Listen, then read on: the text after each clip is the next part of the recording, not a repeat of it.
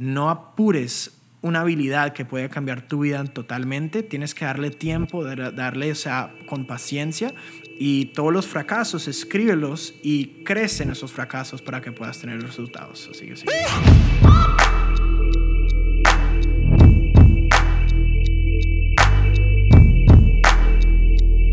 Familia 3%, estamos en la ciudad de Miami, un estilo de vida increíble y estoy muy contento porque tenemos de esas entrevistas que tanto te gustan, la entrevista 3%. Así que el día de hoy tenemos a uno de los invitados con el mayor track, el mayor historial y uno de los mayores resultados que realmente en mí causa muchísima, muchísima admiración. Hoy vamos a salir mucho de la caja. Hoy vamos a explicarte en una información muy básica, pero que se va a entender para ti de forma muy clara, todos los temas que tengan que ver con criptomonedas, con NFTs, con metaverso. Y honestamente estoy muy contento porque pienso que no pudimos traer a una mejor persona para explicarte esto que a quien tenemos el día de hoy. Este es alguien a quien admiro muchísimo, no únicamente por su resultado, sino también por su forma de ser, por su carácter. Es una persona que es demasiado, demasiado carismática y eso definitivamente ha sido parte fundamental y esencial de sus resultados. Así que el día de hoy tenemos a un top trader, a un educador de nuestra academia, una de las personas que está haciendo récords, no solamente aquí en su país, Estados Unidos, sino que ahora es admirado por las masas en Latinoamérica gracias a estos resultados. Hoy tenemos con 26 años de edad a top trader Nick Gómez. Bienvenido, bro. Muchísimas gracias por estar en este podcast, hermano. Claro que sí, muy emocionado por estar aquí con ustedes. Sé que han estado viajando y aquí en Miami les quedó perfecto, así que estamos emocionados. Totalmente, bro. Oye, pues primero que nada, qué buen lugar tienes acá. La vista está impresionante, hermano. Y bueno, pues nosotros nos conocemos ya desde hace un poco tiempo atrás. Eh, hemos eh, compartido en algunos eventos, llamadas para el equipo y todo. Y pues primero que nada, externarte mi admiración, bro. La verdad es de que no es fácil encontrarse en el mundo a un latino que sea tan crack como tú y que la esté rompiendo tanto como tú, que además esté como rompiéndola en distintos idiomas y que tenga ese nivel de resultados. Así que máxima admiración y respeto. Y estoy seguro que hoy vamos a aportar muchísimo valor. Sí, no, muy emocionado porque sé que vamos a cubrir el metaverso, las criptos, el NFTs, pero emocionado también he estado trabajando en el español con mi novia, me ayuda mucho, colombiano para los que no, los que no saben, así que emocionado para esta entrevista y darle con todo. Let's go, hermano. Pues justamente podemos empezar por ahí. Mira, al final del día, todas las personas, estoy seguro que el 90% de la audiencia que va a estar escuchando y viendo esta información ya te conoce, ya tiene ese mismo igual nivel de respeto y admiración que siento yo hacia ti en este momento. Y, y, y, me encanta cuando podemos estar en algo, algo así como el podcast, porque aquí la gente empieza a conocer como la historia, o sea, la historia detrás de, de, de los actos heroicos y de los grandes resultados Así que me encantaría que empezáramos por ahí. Platícanos un poquito acerca de tu historia. O sea, antes de ser Nick Gómez o Crypto Nick, antes de todo esto y este super estilo de vida que tienes el día de hoy, pues platícanos un poco eh, qué país naciste, cuando naciste, eh, vienes de una familia con recursos o con recursos limitados. ¿Cómo es Nick Gómez antes de, de, todo lo que lo conocemos el día de hoy? Sí, bueno, eh, nací, bueno, este es mi cumpleaños este viernes, así que cumplo 27 este viernes. Eh, nací en Colombia, en Bogotá, el 95, el año 1995. Eh, con una familia en Colombia con recursos, eh, pero con una madre soltera. Y a los tres años decidimos emigrar aquí a Estados Unidos y ahí es cuando todo cambió para mi familia, en realidad mi mamá y yo. Ella me crió sola, tuvo que tener muchos... ¿Tú vienes, perdón que te interrumpa, ¿tú vienes acá con, con papeles o, Venimos con, creo que se llama asilo o con, con papeles, así que se nos los dio el gobierno por unas, unos eventos muy trágicos que pasó en nuestra familia con la guerrilla allá en Colombia, así que por eso es que nos dieron los papeles. Y cuando llegamos fue otro mundo, o sea, para mi mamá tenía carrera allá, tenía muchas cosas en su país, nuestras familias unido allá atrás, pero aquí en Estados Unidos todo era muy diferente. Quedamos, sé que cuando llegamos aquí en Estados Unidos eh, nos quedábamos con mi tía y después de ahí no nos quedamos con mi tía y fuimos de apartamento a apartamento, mi mamá trabajando muchos diferentes trabajos para poder sostener la vida aquí en Estados Unidos, que uno necesita o sea, generar un ingreso y bueno para poder sostener la vida específicamente aquí en Miami. Eh, y bueno, atrás de eso, es como comencé a emprender. Desde muy joven hasta, yo siempre comparto la historia y trato de darle el énfasis a la gente porque yendo a, a la escuela aquí, no, no, sé cómo traducir eso en español, pero hay como elementary, hay middle school y hay high school. Primaria, secundaria y preparatoria. Exacto, así que cuando desde joven uno nota cuando no tiene los mejores juguetes, cuando tus amigos tienen esto y no tienes eso, vas a una tienda y tu mamá siempre te dice no puedes comprar este juguete o y eso era ya costumbre, o sea, nunca en mi, en mi mente, o sea, por lo que yo me acuerdo, íbamos a estas tiendas y yo hacía berrinches, creo que se llama, porque nunca, o sea, no, no podría obtener las, los juegos o los videojuegos o los juguetes porque los recursos eran límitos, eh, limitados y ahí es cuando poco a poco noté y con edad y maduré, o sea, poco a poco y obviamente en la escuela secundaria, creo que como me dijiste, es cuando vi la posibilidad de ya comenzar a, de mi propia manera, generar un ingreso para que me pueda comprar mis propias cositas. Y ahí yo comencé a, era chocolate, uh, chocolate bars, o sea... Barras de chocolate. Barras de chocolate que yo quería comprarme un Xbox y mi mamá no le gustaba, ya me tenía con otros tipos de juegos porque no le gustaba. ¿Tu, mamá en entonces, bueno, eh, entonces ah, depende solamente de, tu madre en ese momento? Sí, en ese momento. ¿Eres hijo único? Hijo único, exacto. Hijo único. ¿Y, tu madre en ese momento en qué, en qué está trabajando? Está cualquier trabajo. Ahí o seguros o estaba trabajando en tiendas, eh, lo que podía y lo que encontraba para poder ayudar. Y con eso yo vi también todo lo que ella luchaba y yo dije, ok, sabes, voy a comenzar a vender algo. Y tenía amigos en el secundario que vendían empanadas, arepas, pequeños, eh, chocolates, dulces, y yo dije, sabes, no debe ser tan difícil porque... En, sí, en el colegio sí tenía mis grupos de amigos, no era tan penoso, pero cuando tenía una meta, yo sé que cualquier cosa, yo siempre he jugado deportes y me han fascinado los deportes, así que siempre sé, si tenía una meta lo podría lograr. Así que comencé a ir a una tienda, eh, creo que era por, no me acuerdo las cifras, pero era como 20 dólares y te traía como 48 barras de chocolate. Así que por cada 20 dólares doblábamos los 20 dólares. Así que yo comencé con esos, los llevaba en, una, en un pouch de crayolas los metíamos en el congelador para que cuando llegara a la, escuela los podía vender y por dólar, por dólar, por dólar, por dólar, por dólar. Y así fue como comencé emprendiendo y pude comprar mi Xbox. Y ahí después de eso comencé con celulares, comprando iPhones, vendiéndolos en Craigslist y cualquier cosita así porque no tenía un trabajo al, principio. Estaba hablando cuando tenía, yo digo, como 13, 14 años haciendo eso. Aquí creo, creo que es importante remarcar porque pues eh, las distintas condiciones de los latinos comparado con un país de primer mundo como es Estados Unidos o como, no sé, cualquier otro de Europa o así, pues uno crece como con distintos contextos. O sea, uno gastarse 20 dólares en una comida aquí es como súper normal, pero en Latinoamérica es como algo fuera del contexto, ¿no?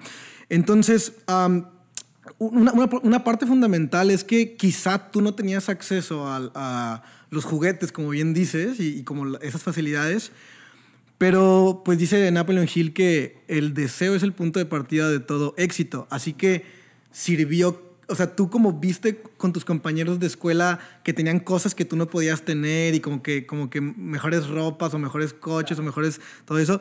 Y eso pues despertó como el deseo en ti, ¿no? No, y es grande y es muy importante lo que dices porque mi mamá luchó mucho para um, las escuelas que estaban eran públicas, pero eran zonas, eh, no digo de alta clase, pero gente con recurso que compraban lo que querían, que les, va, les iba bien. Así que mi mamá luchó mucho para que todos los colegios que yo iba, si era primaria, secundaria, que eran en zonas buenas, con personas que o los padres tienen éxito. Muy... te expuso a la riqueza. Exacto. Y viendo todo eso, yo dije, wow, mira, o sea, yo, o sea, nunca se me va a olvidar, amigos míos de 16 años que les daban un BMW, un Porsche, y yo, y yo, o sea, y yo, ¿qué está pasando aquí? O sea, y yo tomando el bus en ese tiempo. Así que para mí fue algo de poder ver y nunca me lo tomé mal. Obviamente un joven se molesta y le pregunta a su mamá y mamá por qué no tenemos esto y esto y esto y esto. Pero ahí es cuando comencé con los chocolates y yo dije, sabes, esta es una oportunidad y sé que no sabía ni, era, ni qué era el emprendimiento ni el personal development, nada de eso, pero sabía que habían maneras para poder lograr algo y así es como comencé en eso. Sí, totalmente. Y, y, creo que eso, pues obviamente, creo que el 97% de la gente, en el, bueno, el 100% de la gente en el mundo está como expuesta a eso. Y el 97%, me refiero al problema de desear y no tener, no, y no poder conseguir o que nadie te lo pueda dar, sobre todo porque cuando eres niño, pues no sabes que tú puedes trabajar o no sabes que tú puedes hacer 5, 6, 7 cifras ni nada por el estilo. O sea, eso, eso, ni siquiera está como en tu cabeza. Eh, y todo el mundo está expuesto a eso, pero el 97% decide no hacer algo al respecto. Más sin embargo, tú dijiste, bueno, mi, mi, madre no me puede dar esto, entonces lo voy a hacer yo, o sea, como lo voy a sacar yo. Y eso pues desde muy chico, entonces como empiezas a conseguir las cosas por, tu, por tus propios eh, medios, por tus propias eh, capacidades, ¿no? Exacto, sí. Y así comencé y fue gracias a mi mamá, porque mi mamá me ha dado el carácter, muchas attributes que tengo yo mismo eh, es una persona muy trabajadora, una persona que me ha enseñado mucho y tomé lo que ella me enseñó, pero yo siempre he sido una persona muy ambiciosa. Eh, es algo que siempre mi mamá decía, no sé si es mi signo o no sé qué dicen, pero ¿Qué, signo Yo, yo, yo, soy Pisces, así que no sé. Yo no sé mucho de eso, pero hay gente que va a saber. Eh, y dicen que soy muy ambiciosa, así que yo siempre quiero, como mi abuela dice, lo mejor de todo y, y no es por capricho, es porque yo sé si, hay, si es que existe, es porque es posible, ¿me entiendes? Así que mm, comencé con esos chocolates y poco a poco tomar esa decisión yo vi lo posible. Y mm, como yo vi arreglar los problemas de la familia de, manera financiera, era jugando deportes. Eh, ¿Qué, deportes practicabas? Yo jugaba fútbol americano. Comencé con todos, como cualquier niño, básquetbol, el béisbol, eh, no tanto el fútbol, eh, el tradicional, nunca lo jugué de verdad. Es raro, ¿no? sí, sí, colombiano, sí, no, no, yo soy pésimo en ese deporte, pero fútbol americano, no sé, fue algo diferente, algo que me encantó y de algo que fue muy, me jugaba muy bien y mm, pude lograr a, generar becas y todo con diferentes universidades. Y esa era mi manera de poder trabajar por algo que yo pensaba que un día voy a poder jugar profesional o que pueda con todo este esfuerzo llegar a algo que pueda cambiar la situación de mi familia, ¿me entiendes? ¿Y, fuiste a college gracias a eso? ¿Fuiste a la universidad? Fui, entonces, estamos hablando en bachillerato, de esos high school. Entonces, entonces en ese tiempo, eh, uy, te tengo un cuento muy bueno que la, la gente le va a encantar. Yo antes de llegar a esas becas, nuestra escuela no era conocido por fútbol americano, era una escuela de fútbol, muchos latinos en esa, en, en esa, en ese high school, bachillerato, y los scouts o las personas que buscan de las universidades para encontrar un jugador, exacto, eh, nunca venían a nuestra escuela para fútbol americano, pero era para fútbol. Y alguien, nadie me enseñó esto, pero yo mismo creé mi, mi, mi highlight tape. Eh, de todas mis mejores jugadas de mi primer año, segundo año, tercer año y cuarto año. Yo mismo lo edité. Eh, yo mismo puse todas las flechas, lo corté, mi nombre, todo. Y lo que yo hice, mientras que estaba en la escuela, es que hice una lista de todos los colegios en Estados Unidos. Em, división 1, División 2, División 3, eh, NCAI, o sea, hay tantas divisiones que existen. Y lo que yo hice es, en el colegio, mientras que estaba con la profesora, entraba al colegio, buscaba la página de correos de los coaches y mandé, o sea, si tú, nosotros vamos a mi email, te lo juro que puedes ver como unos 1500 correos. Estás prospectando. Yo, estaba ahí mandando el correo. Yo creé mi propio tape, que en ese tiempo nuestro, nuestro propio equipo ni lo hacía para la gente. Y, y, eso es lo que pasó en, en, mi colegio. Había tanto talento en mi equipo, pero por los coaches o la tecnología, los recursos que no habían, muchos de ellos no llegaron al próximo nivel de deporte. No sabían cómo promover. Exacto, no sabían promoverse. Así que yo dije, yo no voy a esperar que un scout, que nadie viene a nuestro colegio, que no está conocido por este deporte, que venga aquí Diosito a encontrarme a mí y que me den una beca. No, no, no. Yo creé mi tape, mi video highlights y comencé a mandar correos y correos y correos y correos y correos.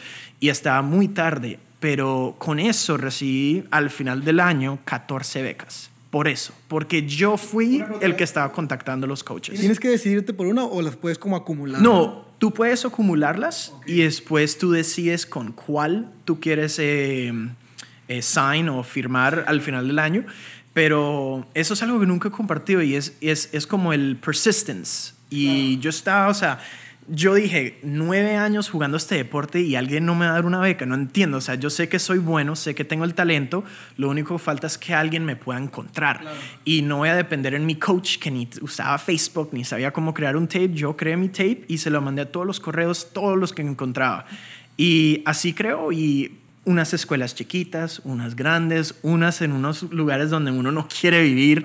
O sea, estoy hablando como en el bosque ahí en Estados Unidos, porque uno conoce Estados Unidos con tantas ciudades lindas, pero hay estados muy chiquitos, con pueblos. los highlights también. Exacto, con pueblos de 20 mil personas, o sea y, así pasó todo. Y con esa misma filosofía he iniciado todo en negocio, he emprendido con ese mismo negocio. Es que si se no, no, se me da, yo voy a crear la oportunidad misma para yo. ¿Me entiendes? Así que así es como. Y, en ese momento tus compañeros de equipo no te decían, ay, ¿para qué estás haciendo ese Ah, claro que sí, claro que. Es que la realidad es que yo no tengo la, la, la the, height, no tengo la, la el altura. El altura. Yo no, yo no corro rápido, bro, te lo digo. O sea, yo, yo tomo, jugaba dos posiciones. Era el quarterback, el que tiraba la bola, y el que se lo tiraban, and I would catch it. Así que recibía la bola.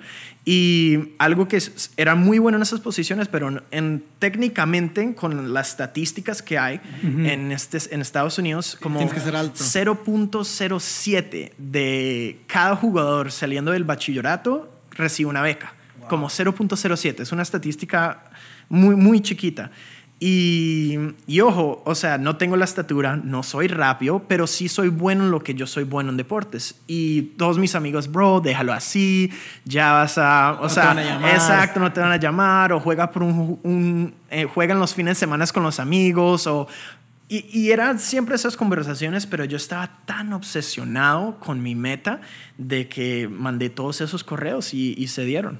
Y, y, cuando ahora me imagino que tú estabas recibiendo las becas y ellos no estaban recibiendo las becas y algunos jugaban a lo mejor mejor que tú, igual que tú. Sí, exacto. Y era muchos, o sea, te digo, hay jugadores en mi equipo en ese tiempo que eran muchísimo mejor que yo, pero en ese tiempo no, no, tomaban ese paso extra para poder recibir esas ofertas o porque al final del día era exponerte, era hacerte el marketing de tú mismo al mundo, a, colegios que no tienen ni idea que existes, ¿me entiendes? Así que por eso sí creo que o recibí más ofertas o tuve más ojos viéndome a mí como jugaba, exacto. Y perdón, ¿eso fue para entrar a la universidad o para entrar a la preparatoria? Eh, universidad, universidad. Entonces sí, finalmente sí, sí acabas yendo a la universidad. So, no, recibí una beca y esto es como comenzó el mundo de redes de mercado para mí.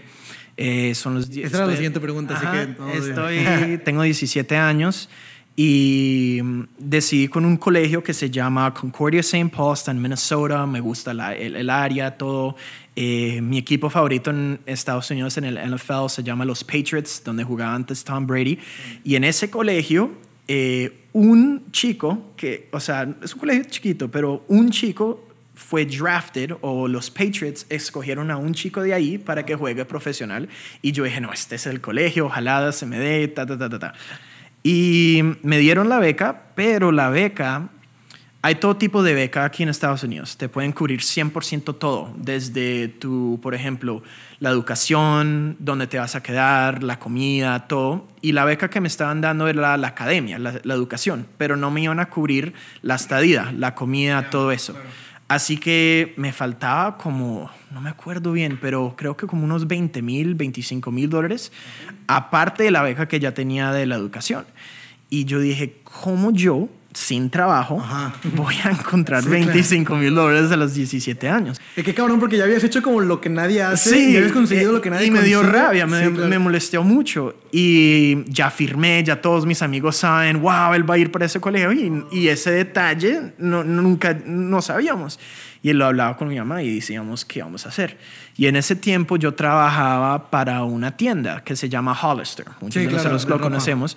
Me estaban pagando como 7 dólares la hora y yo hacía la matemáticas y yo dije, ¿cómo? O sea, no existe. estaría trabajando 8 años, ya tendré 30 años y ni tengo los 25 mil dólares, eh, por exageración. Pero em, yo dije, ok, ¿qué voy a hacer? Y mm, e, es lo más increíble me pasó.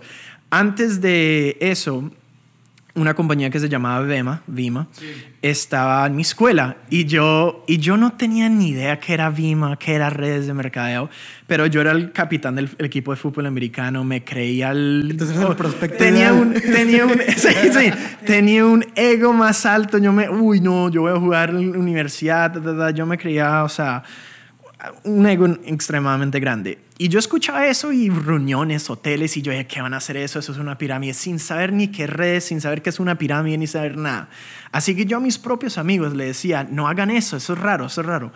Y un día me metí en Twitter y un amigo que se llama Edu eh, posteó una foto y, y ganó 300 dólares. Y yo dije, ¿qué? 300 dólares con eso, es solo de Bema. Y tú- y yo tú dije, en Hollister así como, sí, ajá, sí. y yo dije, pero en dos semanas me pagaba Hollis- Hollister, me pagaba 148 dólares. Porque teníamos que pelear para las horas y trabajar y, o sea, nunca me llamaban.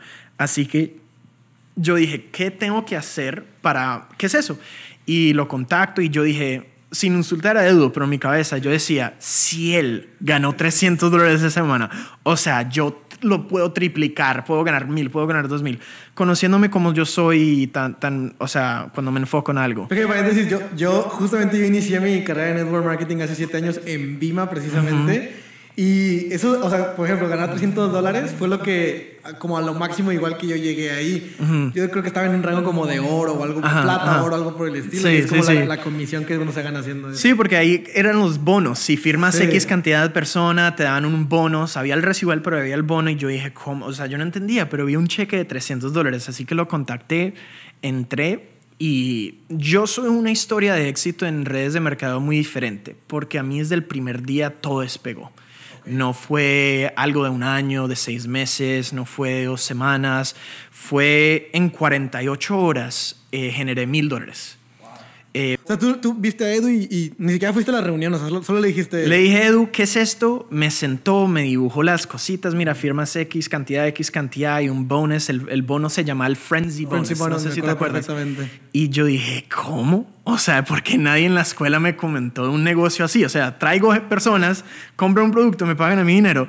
Y yo dije, qué fácil. O sea, para mí, yo dije, bueno, yo conozco todo el equipo, toda la escuela, o sea, todo el equipo de fútbol americano, de fútbol, mis amigos de béisbol.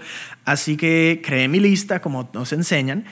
Y, pero la cosa es que yo inicié y el que me firmó se fue para Orlando, se fue para otra ciudad. El día siguiente. Ok.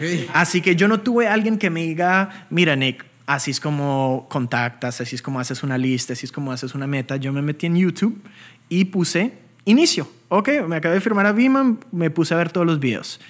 Y Tenías el hábito de la autoeducación, pero sin, sin, sin conceptualizarlo así, ¿no? Exactamente. Y Pero igual bueno, por todo lo que habías hecho en el pasado, o sea, como tú mismo te habías promovido para... Sí, un self-starter. No Sí, sé claro. cómo es en español, pero Claro. yo mismo, o sea, si no me lo van a enseñar, yo, yo, yo miro la manera como lo inicio yo. Y comencé a ver unos videos de los líderes, los líderes más grandes, que fijo era Alex haciendo uno de esos videos. Y yo dije, ok, fácil, lista. ¿Estabas en la downline de Alex? No, estaba en otra línea, estaba en otra línea completamente, era con Brian, David Readers, era un grupo de, con, con mucho más edad, era, estamos, y me molestaba porque yo quería estar con los jóvenes y estaba con... Tú querías estar con la YPR Exacto, con la OPR. exacto, exacto, ¿no? Unos van a entender ahí los que están en Vima. Sí.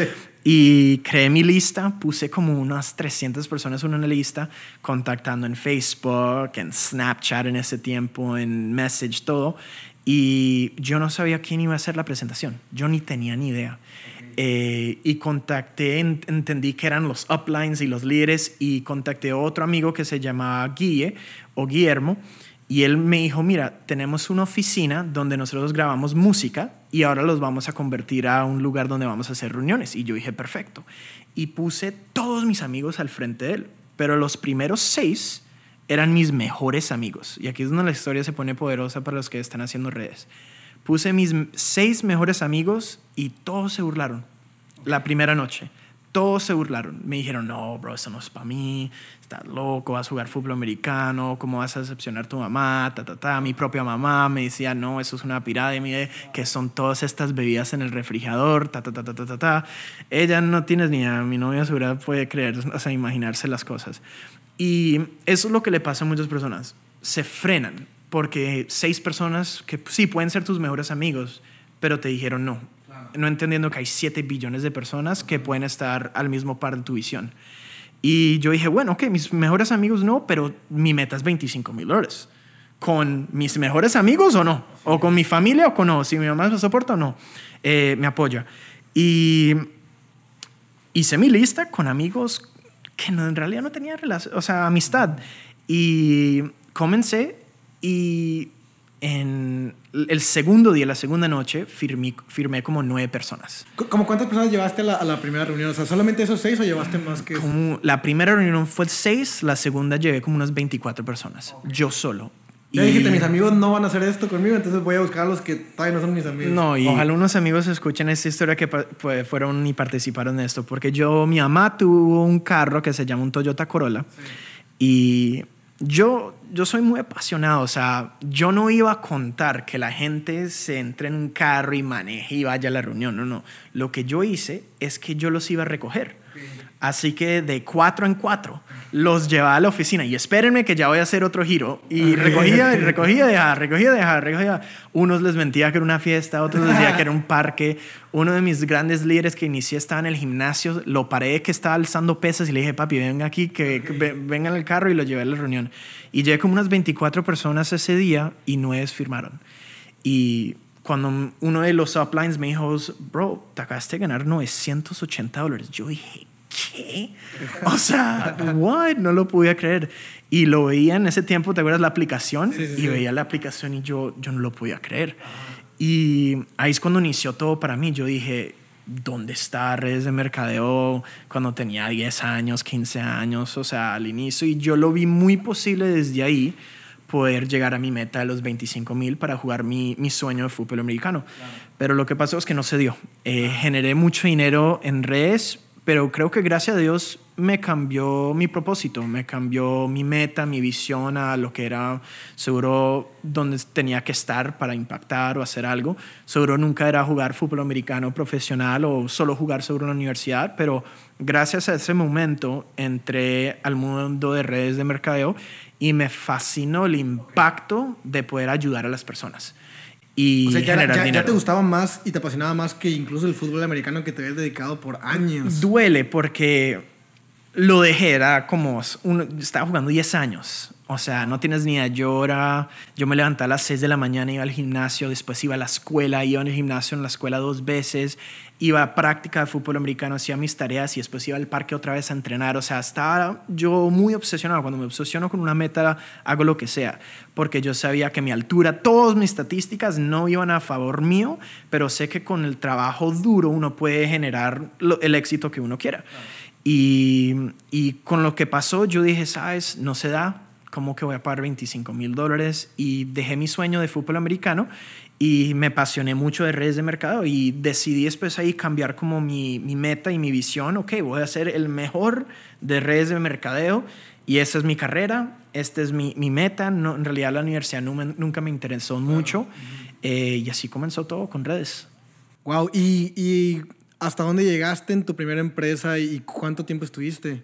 Um, duré como un año y medio, dos años. Llegué a una posición de diamante. Ajá. Tuve como una red de casi mil personas sí, sí, sí. porque teníamos que balancear la, las organizaciones. Pero entendí que el más tiempo que tomaba en la, en la, industria aprendía de los diferentes dueños, los diferentes tipos de plan de compensación, eh, los diferentes eh, bonos que existían, cosas que líderes no me estaban gustando que, que, estaban haciendo. Y decidí desde ese punto parar eh, con, con Bema y poco después también cerró esa compañía, no sé si te acuerdas. Ya estaba justo cuando sucedió eso. Sí, Ajá. y no es que llegué a seis cifras y cambió mi mundo financieramente y me retiré y pude retirar a mi mamá. Nunca llegó a ese punto, pero fue el inicio de, de mi carrera de redes de mercadeo. Y cuando decidí salirme de Vima, conocí a Julian, a Julian Kushner. Claro. Y yo vi a Julian, mi amigo Julian, eh, un gran líder, un líder, o sea, increíble lo que él estaba haciendo desde joven. En ese momento él estaba haciendo que Wake eh, Up Wake Now. Up Now, Wake exacto. Up Now, sí, claro. Y yo dije, ¿sabes? No estaba con YPR en Vima, no estaba con los niños, los, los, los, los cool kids, no estaba con los mejores. Yo voy a buscar quién es el más top del top, el crack, el mejor de todos en Wake Up Now. Porque Wake Up Now era viajar, o sea, era el estilo de vida. Sí, y, claro. y, una persona que nunca viajaba, que nunca comía en los mejores restaurantes. Yo vi este estilo de vida que estaban promoviéndose en Instagram, Facebook y yo dije, wow, o sea, jóvenes así es posible, pueden viajar, hacer todas estas cosas. Yo quiero ver quién es esta persona. Y cuando conocí a Julian, Julian estaba 21 años, generando casi seis cifras al mes, viajando en jets privados, manejando todos estos carros y yo dije, pero, o sea, ¿cómo? O sea, no entiendo. Y le mandé un mensaje en Instagram, si no estoy mal, y le dije, mira, bro, soy un diamante en Bema.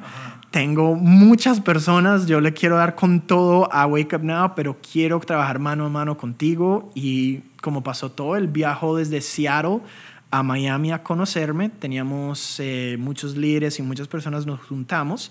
Y gracias a Julian y conocerlo, él hizo mucho por mí porque me, me quitó este paradigma que tenía de, de, un estilo de vida y me mostró que es posible, hasta siendo joven, que se podía lograr en el mundo aquí de redes de mercadeo. Y yo vi la posibilidad vi como mi futuro, como uno escucha todo el tiempo que viendo el mentor tú puedes ver tu, tu vida en el futuro, yo lo veía, wow, o sea, voy a luchar porque si él lo pudo lograr, como yo siempre lo he dicho, mi coach en fútbol siempre decía, todos se ponen el mismo zapato, se ponen la misma media, todos van al mismo juego, todos somos iguales, solo es el que decide tomar la acción y dedicarse. Y yo dije, mira, si Julian pudo lograr eso, yo voy a hacer todo lo posible para lograrlo también. Y más si él me va a ayudar. Exacto, y gracias a Dios a su mentoría, solo estar alrededor de él y ver lo que es posible, eh, ahí sí creo, si no estoy mal, no me acuerdo, creo que en, fue en tres meses, sí, en tres meses llegué a las seis cifras. Wow. Y tenía 19 años en ese tiempo. Okay. Y ahí es cuando comencé a ver la, el gran impacto de que, wow, el cheque está aquí. O sea, en claro. Bema eran bonos, sí, pero claro. no era un residual, no era un pasivo. Pero ahí cuando llegó el primer cheque, yo dije, no te puedo creer. O sea, yo me acuerdo porque era la, el primer mes que generé más que mi mamá, por ejemplo. Y yo dije, uy, no puedo, no, o sea, no tengo la emoción de contarle a ella y mostrarle. Y Wake Up Now no duró mucho tiempo, pero nos demostró a todos la posibilidad en la industria. Totalmente. Y, y, así es como conocí a Julian y muchas amistades y amigos que hasta Johnny conocí ahí un, eh, un, poco, era más con Julian que estaba en ese tiempo. Y así es como muchas de las relaciones y muchos amigos comenzaron era por Wake Up Now y creo que tuvo un impacto muy grande en el mundo de redes. Claro, de, de, de, hecho entrevistábamos hace algún tiempo a Johnny y justo nos contaba mm. la misma historia de mm. Wake Up Now y también tengo una pregunta para ti. O sea, Wake Up Now fue una empresa que al final del día, pues por mala organización o mal mm -hmm. lo que sea, eh, cierra. Uh -huh. Y entonces, o sea, mi pregunta es, porque muchas personas es como, solo están esperando, solo te están viendo desde lejos, sin Cierto. decidir unirte, unirse a tu oportunidad, pero esperando que resbales para decirte lo dije. Y uh -huh. me supongo que te pasó en ese momento, o sea, cuando cerró la empresa, eh, las personas no, no, tienden a separar la empresa de la industria, o sea, como Exacto. que no tienen esa, no tienen esa conciencia. Uh -huh. eh, son dos preguntas. Número uno, ¿te pasó como las críticas y el te lo dije? Y segundo, ¿cómo le hiciste para tú separar que solo era una mala empresa, pero uh -huh. que la industria era buena. A mí me fascinaba la industria, así que yo entendía que hay muy pocas compañías que duran hasta cinco años. Claro. Mi mentor decía que estar en una compañía que dura es como tener un jarro de un jar de, de dulces sí. y que solo de 100 y que solo dos que vas a escoger van a quedarse cinco años. Así que sí. las estadísticas están ahí para que todas las compañías fracasen hasta los, hasta los que puedan llegar de cinco años. Las compañías que llegan hasta los cinco para arriba típicamente duran casi toda la vida o 10, 15, 20 años. Y al final del día eso no tiene nada que ver con la industria de red de mercadeo exclusivamente, sino que es en general de, Exacto. de los negocios. ¿no? Exactamente, en todo, en todo en realidad. Sea, negocios, restaurantes, o sea, de Trading, todo, servicios, de todo. Uh -huh. Y cuando me explicó eso, yo entendí de que a mí siempre me encantaba la industria, yo entendía que las compañías eran los vehículos y diferentes tenían servicios, diferentes tenían bebidas, otros servicios, etc. Y me pasó fuerte porque, imagínate, en tres meses llego a las seis cifras y la compañía se cierra. Y yo dije, ¿cómo eso? Sí, yo hasta ahora inicié, he durado seis meses, estaba al brinco de pegarle el próximo rango, viajando, gastando todo el cheque, sí. o sea, eh, dándome la vida que nunca me he dado, que ni pensaba que era posible. Y nosotros comenzamos de ahí en tratar de encontrar otra compañía que sí vaya a durar sus 5, 10, 15 años, porque hay muchas, pero en ese tiempo eh, no encontrábamos. Y tenía amigos escribiéndome, te dije, ves, bro, porque esa discusión, mi mamá, o sea, mi mamá que todas, o sea, ves, yo te dije, eso no dura, esos cheques no son así, ves, tienes que encontrarte un trabajo, volverte a la universidad, encontrarte un empleo. Y era muy fuerte, te digo, era muy fuerte, pero yo tenía esa visión de estar en un escenario, siempre decía 10 mil personas, tenía la, la emoción de poder compartir mi mensaje para poder ayudar al mucho, porque como muchos conocen, redes de mercadeo es para ayudar a la próxima persona. Eh, uno no puede tener éxito sin ayudar a muchísimas personas a generar ingreso. Y me fascinaba eso, ayudar a otros porque alguien me brindó a mí la mano para poder, obviamente, yo poder continuar a dar ese mensaje y ayudar y, y que puedan entender la industria. Y lo que pasé en ese tiempo, un, entre unas pocas compañías, pero no se dio. Y como muchas personas, tuve que tener un, un trabajo. Ok. Eh, Johnny nos contaba exactamente lo mismo, literalmente lo mismo. Sí, es que todo nos pasó casi lo igual, o sea, ¿Cómo, fue para, ¿cómo fue para ti? O sea, porque una cosa es cuando no tienes dinero e inicias y luego empiezas a ganar dinero, pero una, y, o bueno, tenías un trabajo, por ejemplo, en Hollister o así, sí. pero al menos no tienes conciencia de que hay un mundo mejor. Pero ahora es distinto porque ahora es, ya había hecho seis cifras y ahora regreso a... a es a dónde muy difícil. Eh, sí, o sea, yo cada mes yo, uy, no, estoy, me sentí, y en, en ese tiempo lo que pensaba, o sea, era, era como que 8 mil, 10 mil dólares al mes, y para mí era, me sentía como un millón al mes, yo me sentía, sí. porque en ese tiempo no tenía gastos, no, no tenía claro. nada, o sea, eso era, era algo muy, muy impresionante para mí recibir esas cifras a los 19, y cuando paró, yo dije, oh, wow, ¿qué hago? Y decidí ir a buscar un trabajo, que era de ventas. Okay. Porque Tony Robbins, él en sus videos siempre decía de que si tú quieres ser un maestro en, comunica en comunicación, tú tienes que buscar un trabajo de tocar a puertas y vender. Okay. Así que yo dije, mira, eso es por comisión, me van a pagar un salario y bueno, voy a moverme, voy a aprender. ¿Y, y qué vendías? Eh, eh, sistemas de seguridad de casas. Ah, como cámaras. Sí, exacto, cámaras, cerrados. sensores, todo eso. Mm. Y ojo, tenía un BM en ese tiempo. Okay. Tenía el mejor carro, tenía hasta mejor carro que el manager, mi jefe, okay. en ese tiempo. Y era algo muy, era algo que me, me, afectó mucho porque yo sabía la vida que era posible y me sentía frenado y hasta si vendía las más cantidades de sistemas, no voy a poder llegar a esas cifras que estaba generando cuando estaba haciendo redes de mercadeo.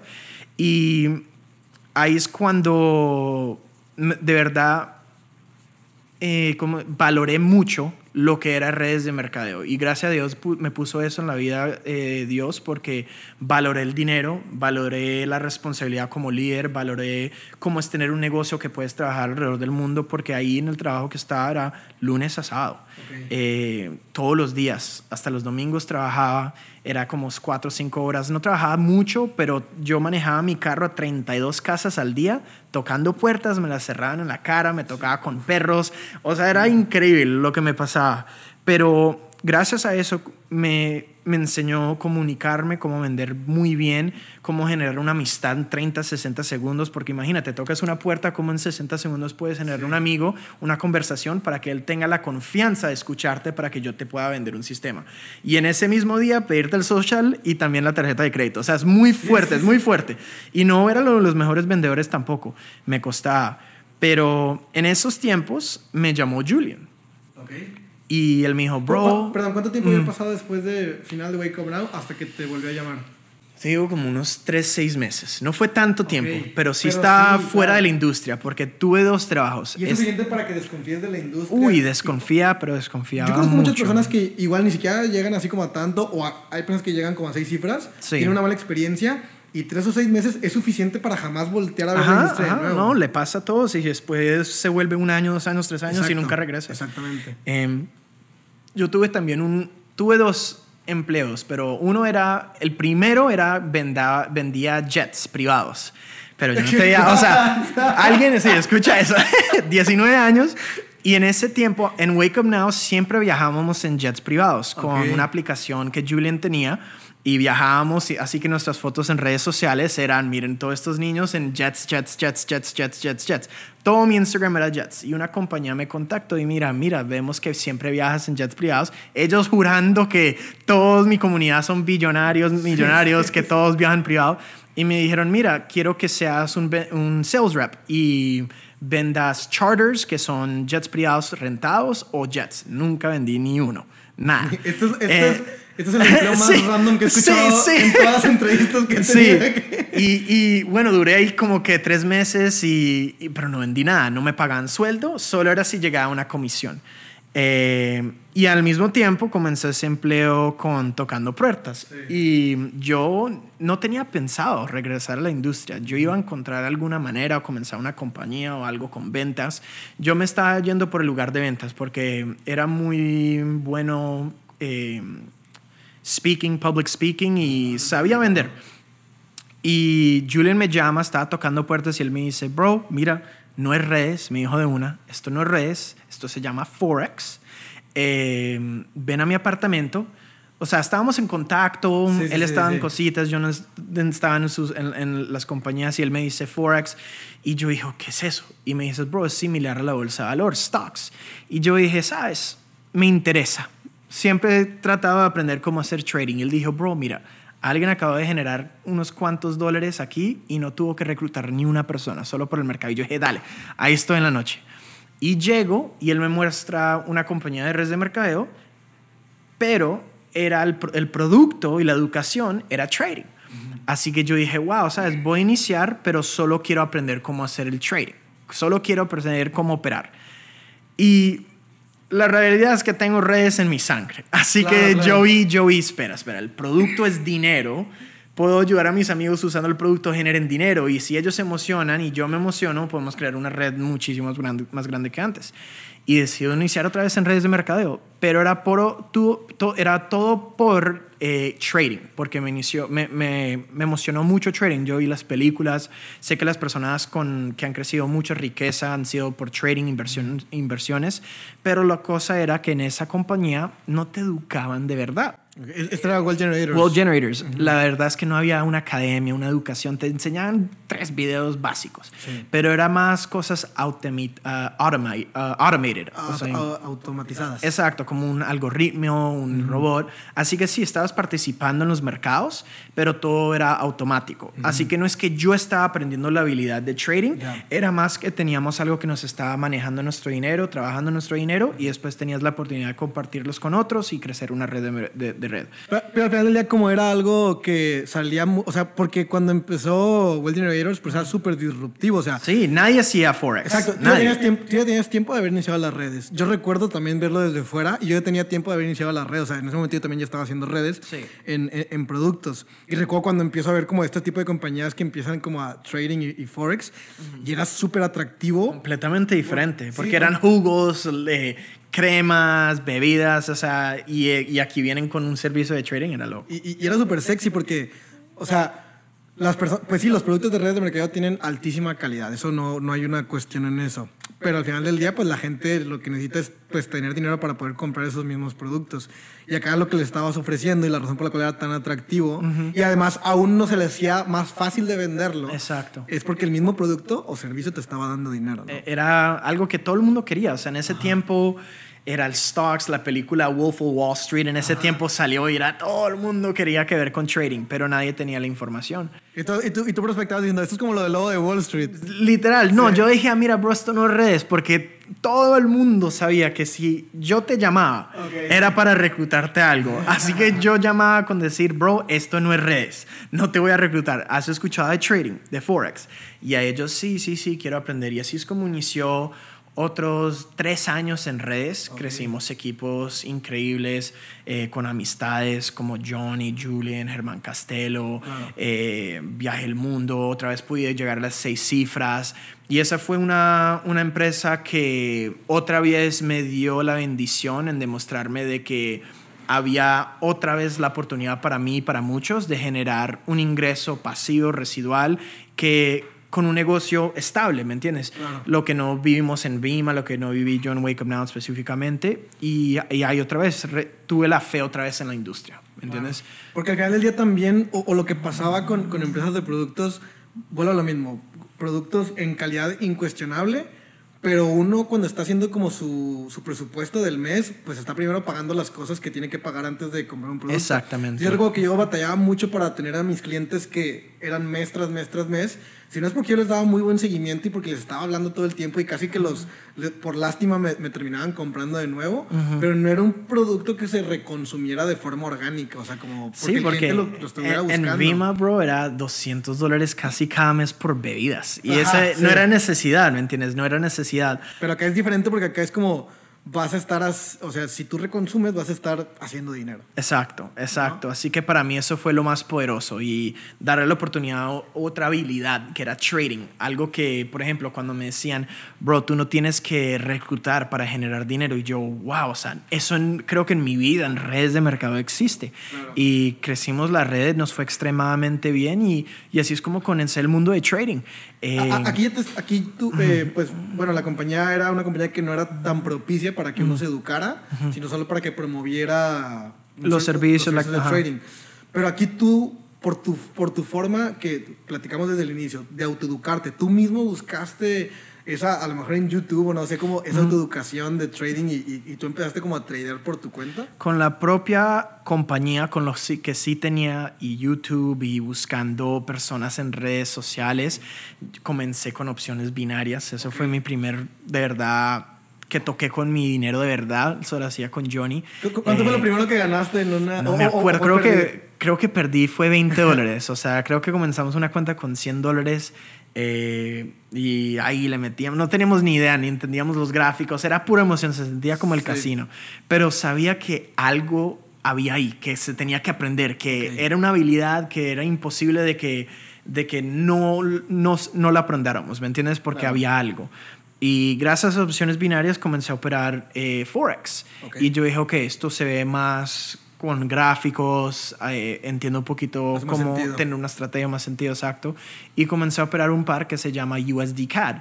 Y, y ahí poco a poco ganaba, pérdida, ganaba, pérdida, pero no fue nada que generaba mi propio ingreso Sí. o que tenía que cambiar mi vida. Todavía estaba, haciendo, todavía estaba haciendo más al promover el servicio. Exacto, tampoco es que estaba generando dinero al mes que me pagaban un bill, no, no, no, era que estaba aprendiendo. Ok. Y, y después de eso pasaron los años y conocí el mundo de cripto, estando en esa compañía.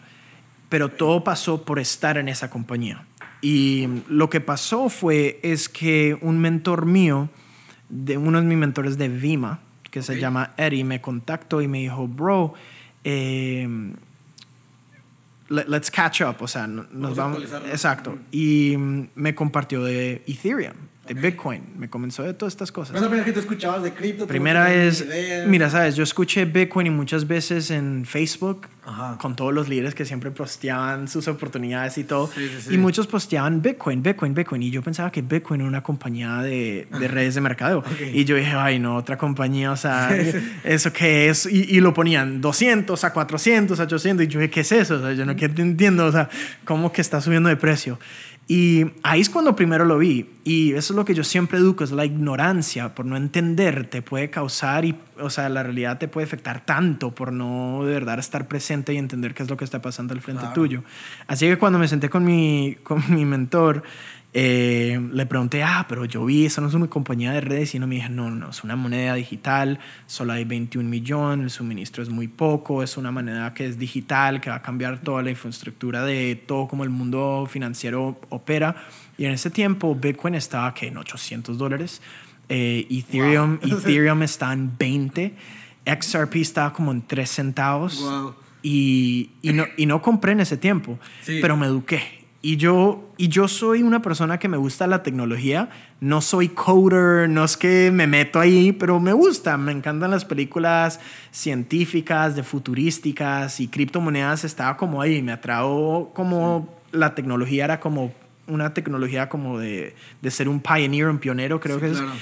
Y me puse en YouTube aprender, aprender de Bitcoin, aprender de Ethereum, aprender de XRP. Compañía en este momento no ofrecía nada. Nada, de cripto, nada, de cripto. Todo el mundo en ese tiempo cripto era raro. Nadie lo quería tocar, la quería apurar. Era algo que en realidad solo las personas que decían los nerds o Sí. ese tipo de personas que lo tocaban, que esa gente era para lavar dinero. O sea, es siempre lo que escuchabas en el 2016, 2017.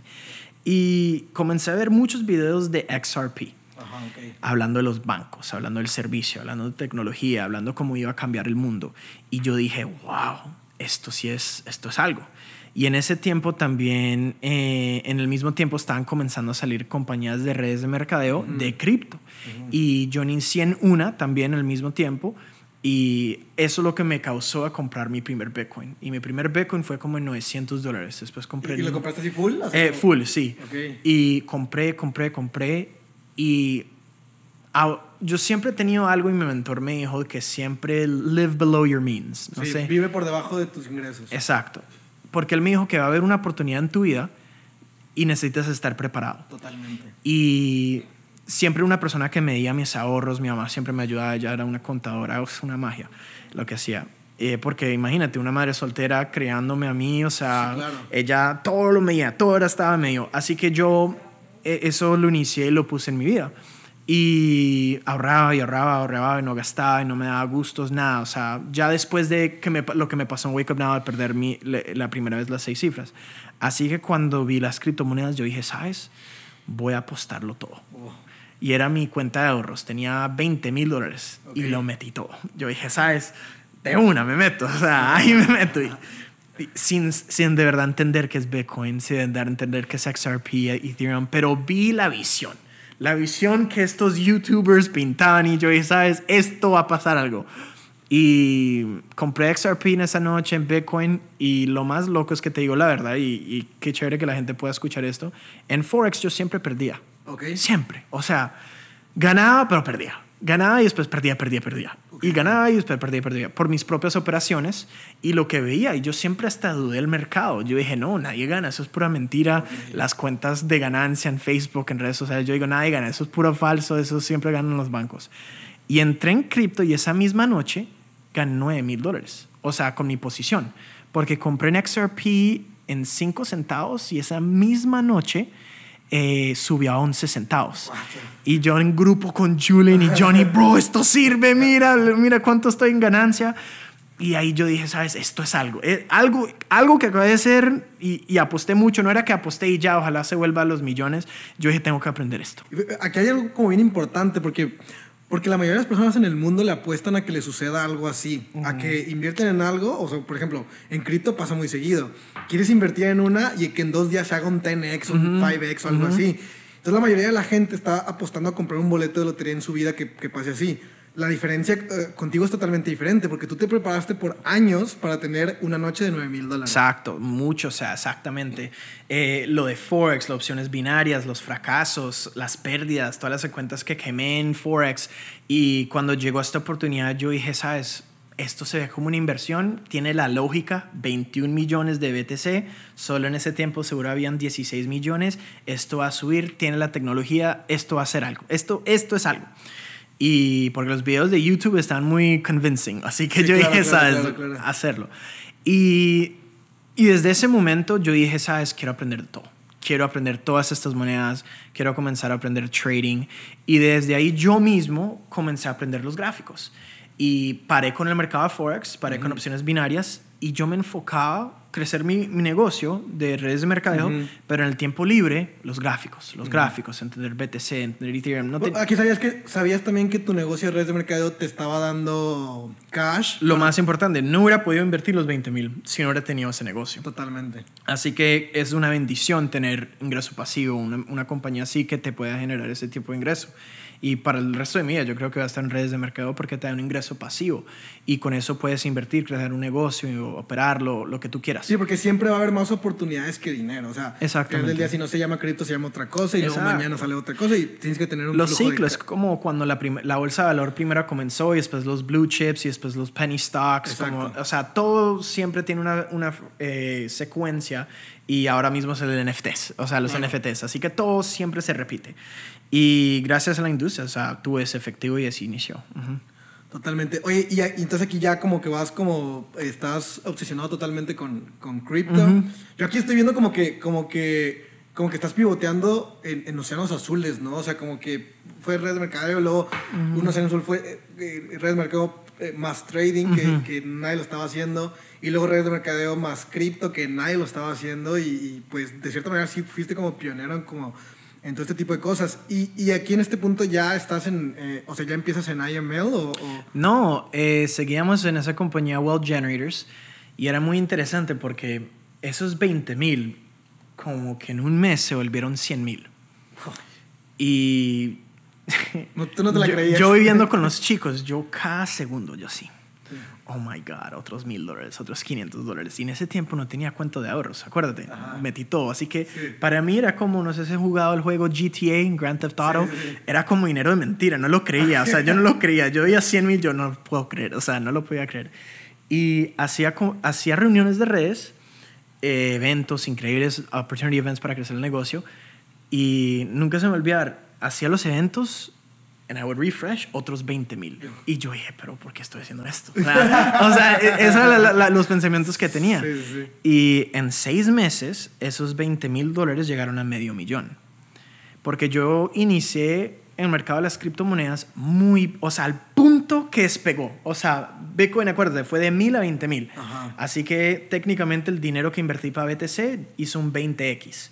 Cuando in- invertí en XRP era como 5 o 6 centavos y llegó a 3.30. Hice un 32x en XRP. Wow. Eh, Litecoin compré como en, uf, no me acuerdo Litecoin, creo que en 10 dólares y llegó a 300 y pico. Eh, Ethereum compré en 40, llegó a 1400. Todos estos fueron los números. Así que yo dije, en seis meses, lo que nunca he hecho en años en redes, lo acabé de lograr con 20 mil dólares y trading. Y mm, lo que me pasó ahí fue algo muy, muy fuerte. Todo el mundo, todo lo, lo que sube baja, lo Sí. que baja sube. Ok. Y mi portafolio a algún punto llegó hasta casi un millón de dólares, pero no retiré Ok. porque estaba en un punto euphoric. Sí. eh, donde mi emoción, yo dije, no, con esto me vuelvo un billonario. O sea, imagínate, un- tenía que 20 años en ese tiempo, 21, y yo dije, no, esto va a seguir, esto va a seguir, esto va a seguir. Y ahí es cuando aprendí algo muy importante, que gracias a Dios en ese tiempo conocí a Picasso, Crypto Picasso. Ajá. Él antes con su socio Iván Paychex tenían su propia academia. Eh, y esto fue antes de iniciar la IML. Y ellos tenían su academia y Picasso, alguien que estaba operando desde el 2012, o sea, Ok. algo muy conocido en el mercado de cripto, enseña las emociones. Algo que yo nunca he aprendido. Yo entiendo el análisis técnico y él me presentó el mundo de las emociones en el mercado y comencé a entender cuando las personas tienen miedo, cuando tienen ansiedad, cuando tienen el mundo euphoric, cuando el- las personas tienen ese FOMO, el fear of missing out. Sí. Y en ese tiempo mi portafolio bajaba y bajaba y bajaba de un millón a seis mil, veintidós mil, quinientos mil. Y, lo, que era tú cada vez emocionándote porque ganabas más, ahora eras el polo opuesto. Ah, exacto, era diferente. O sea, si vendo a subir, si compro a subir. O sea, tantas preguntas y yo sin educación. Wow. Porque compré, la verdad, pongámoslo así, tuve suerte. Compré muy temprano porque en realidad fue, eh, fue suerte en ese punto. Entendí, tuve la visión, apliqué, pero mucho de eso fue suerte en ese tiempo que entré en el mercado. Pero lo que sí hubiera tenido la habilidad y la educación correcta, hubiera podido vender en el tope y convertir esos 20 en un millón. Pero, por ejemplo, ca- estaba cayendo el, el portafolio, el mercado también estaba retrocediendo, estaba cayéndose fuerte. Y en ese tiempo todavía tenía una gran cantidad en el portafolio, Sí. pero cosas estaban pasando en la industria. To- Todavía estabas arriba de tus 20 mil. Esa, ah, sí, nada, no, estamos, estamos muy bien, nos iba bien. Ajá. Pero ahí es cuando después la oportunidad de IML comenzó Ok. a entrar al picture, a la foto. Y mm, comenzamos a conocer a quién era Christopher Terry, vimos que Alex Morgan estaba allá y lo que ellos estaban comenzando era con cripto, donde Ok. Wealth Generators no tenían. Y ya en ese tiempo, eh, lo más loco es que cuando estábamos haciendo esas conversaciones con Chris y con los líderes, era Johnny, Julian, yo, eh, Daniel, Evan, estábamos viendo la oportunidad de IML. Me estaba diciendo Chris que eh, Swipecoin o que, ¿cómo se llamaban ellos? Eh, Ivan, Bits to Freedom se llamaba. Bits to Freedom era la compañía que tenía Picasso y Ivan. Ok. Y Chris me dijo, ah, tú sabes, conoces a Crypto Picasso y Ivan, Bits to Freedom se va a unir con IML. Y yo dije, oh. Todo se empezó a alinear. Sí, yo, sí, exacto. Julian, así que, así que yo dije, ah, esto tiene lógica. Y después él comenzó a ver mis, mis gráficos, mis trades, mi portafolio. Y él me dijo, bro, sabes, mira, estamos lanzando DCX. Yo veo que tiene resultados y ya estás haciendo trading también, porque en ese tiempo también está en el portafolio que estaba subiendo, pero Sí. comencé a hacer el trading, el, el leverage trading. Sí. En futuros, también en MetaTrader 4, que ciertos brokers en ese tiempo estaban operando. Y él vio mis resultados y me dijo, bro, quiero que seas uno de los educadores. Y yo dije, sabes, hagámosle. Y ahí, si no estoy mal, creo que fue el segundo educador. Primero era Zach, el primer DCX Educator, y después el segundo fui yo. Y después entraron Picasso y Ivan. Y desde ahí cambió mi mundo, porque no solo era alguien de redes de mercadeo como un líder y un inversionista, pero ahora soy un educador. Un papel que nunca, un, un, un rol, una responsabilidad que en mi vida he tenido. Y me acuerdo que tenía que hacer tres sesiones a la semana enseñándole la academia. ¿Esto qué año era? Eh, esto era 2017, octubre. Oh, oh, hace tiempo. Y octubre, sí, sí, fue octubre. Serían, o el 2018. Yo ya que casi cinco años en IML, sí creo. Así que entramos y yo dije, oh my God, ¿qué voy a decir en estas sesiones? Yo, o sea, yo, yo sé entrenar eh, por ejemplo, redes de mercadeo. Sé enseñar lo básico, lo, lo, importante en criptomonedas, pero nunca me he puesto en el papel de un educador. Y comencé a hacer después, o sea, PowerPoints. Y, aparte porque, o sea, si a lo mejor en la compañía anterior que estabas ofrecieran clases, como que, porque también aprendiste a entrenar porque viste a tus, a tus mentores networkers y ahora y aprendes cómo entrenar. Exacto. Pero no sabías cómo educar en trading porque a ti nunca te habían educado en exacto, trading. Exacto, exacto. Así que yo mismo tuve que con, con, el tiempo, eso ya unos años en, en, el mercado de las criptomonedas, yo propio con mis fracasos aprendía, tomaba notas, creaba mi propio tipo de academia, con la academia que también aprender de Picasso y otros, eh, pude, o sea, generar mi propio eh, contenido para lo que comenzaba a educar. Y comencé como educador, comenzamos en IML en ese tiempo, todos lanzamos juntos, Julian, John y yo, los chicos, y nos fue extremadamente bien, comenzamos a girar alrededor del mundo y todo. Y me acuerdo de que nos iba bien, llegamos a Chairman 10, 25, pero más y más las criptomonedas siempre estaban detrás de mi cabeza y crecía el negocio porque me apasionaba redes de mercadeo, pero quería volverme un maestro en los gráficos, quería, era ya una obsesión de que veía el gráfico, quería estar correcto de qué punto iba a rebotar, de qué punto iba a subir, de qué punto iba a bajar, cuál era la mejor criptomoneda, porque ahora me, me, entró eso por ser educador. Y de tanto enseñarles a otros, yo quería enseñar más, yo quería aprender más para enseñarles a ellos y quería yo mismo aprender y aprender y aprender y aprender. Y duré como educador dos años y medio, casi tres, solo educando en Go Live. Y que hace dos años, yo digo, sí, ya dos años, eh, Picasso y Iván me dicen, hey Nick, te gustaría ser parte del equipo de Swipecoin y mandar tus posiciones, ya lo que ya haces en GoLive, pero en la aplicación. Y ahí es cuando todo cambió para mí, porque número uno, mis posiciones por primera vez estaban eh, impactando en un nivel mucho más grande. Yo siempre he dicho, eh, gracias a Dios, como cambió un poquito eh, mi destino, como la dirección de mi vida, es como en redes, tú puedes impactar solo la gente en tu equipo. ¿Me vas a entender? Eh, si entrenas en la compañía, entrenas toda la compañía, pero yo sentí como educador podía impactar muchísimas más personas. Y cuando me dieron la oportunidad de poder mandar posiciones, yo dije, wow, puedo bendecir las personas en cualquier parte del mundo si no están en mi equipo, si sí están en mi equipo. Y comencé a mandar posiciones, me iba extremadamente bien, veía los resultados de las personas. O sea, lo hacía más porque me emocionaba ver todo el mundo generar dinero, que me mandaban los screenshots, gané 100, gané 1000, gané 2000, gané 5000. Personas compraban cripto cuando yo les decía, yo tengo estudiantes que compraron en 4000 BTC, que compraban XRP en 10 centavos, 11 centavos. Y eso me movía, me emocionaba, me, me hacía eh, me llenaba de fuego para aprender más y ser mejor para poder ayudar más personas. Y ya es cuando poco a poco sí decidí tomar la habilidad de trading para el próximo nivel. Y comencé a crecer cuentas mucho más grandes, las ganancias comenzaban a, a, crecer más grandes, tenía más capital para después invertir en el portafolio. Y todo en ese tiempo el mercado estaba como bajando. Estoy hablando como antes de la pandemia. Okay. Y el mercado todavía no ha explotado. Estábamos hablando que Bitcoin estaba operando, digamos, desde 4 mil a 8 mil dólares en esas cifras.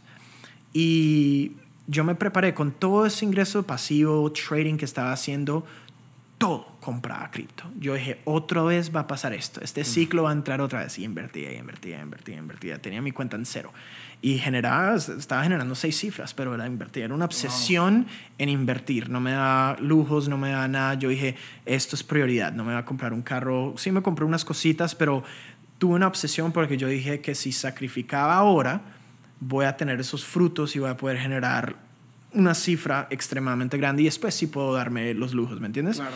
Y comenzó el inicio del bull market y yo no lo pude creer. O sea, eso fue un chiste lo que gané en 2017. O sea, los números que comencé a ver, porque, ojo, yo estaba invirtiendo y he invertido muchísimo dinero en XRP desde cifras como de 6, 7, 8, 9, 10, 11, 12, 15 centavos. Ajá. Y en el punto más alto en este mercado llegó a 2 dólares. Ok.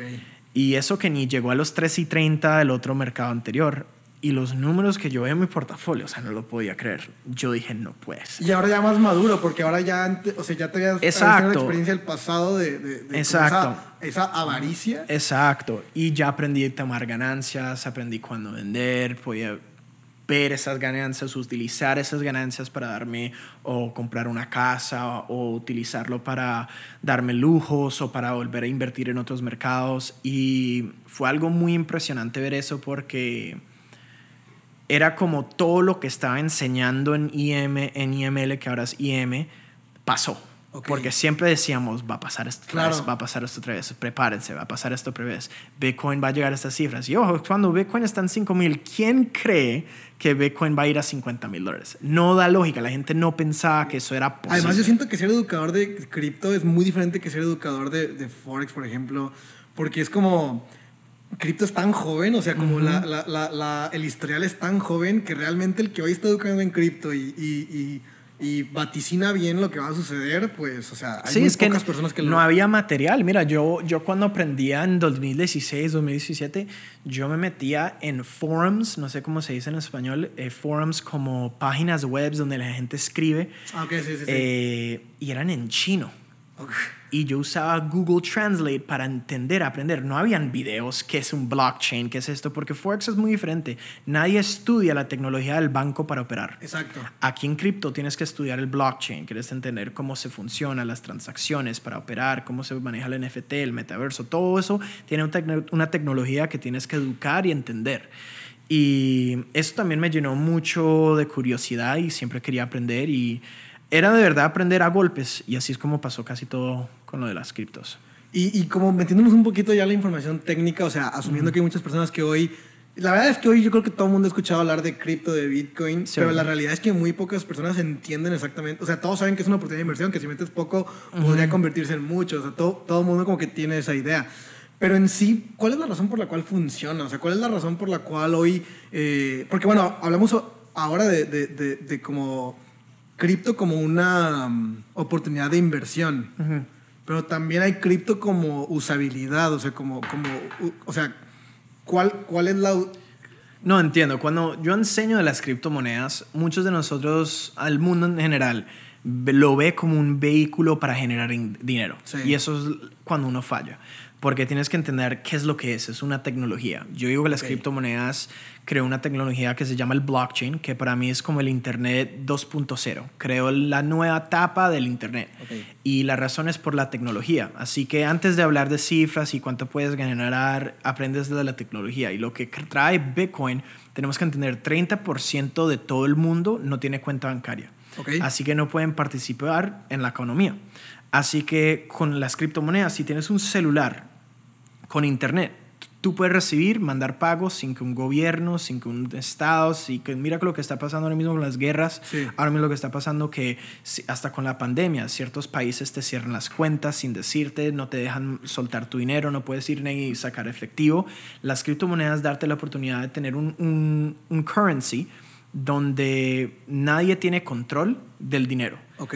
y es decentralized, así que se refiere a que no hay un dueño en específico, que todos son el dueño Ok. y que ninguna persona puede parar una transacción ni un pago y que hay algo, porque si vemos qué es lo que necesita ser, ¿cómo se dice currency en español? Moneda. Una moneda, por ejemplo, si vemos una moneda, si es el peso, el dólar o el euro, eh, muchos de esos no hay un límite. No hay. Sí. Así que BTC tiene todos los, los attributes o las características que necesita una moneda perfecta. No se puede replicar, no se puede crear una Bitcoin falso. eh, tiene un límite, eh, puede ser dividido. Un Bitcoin puede dividir- se puede dividir en 100 millones de pedazos que se llaman eh, satoshis. satoshis. Así que tiene todas las características para que sea la moneda perfecta.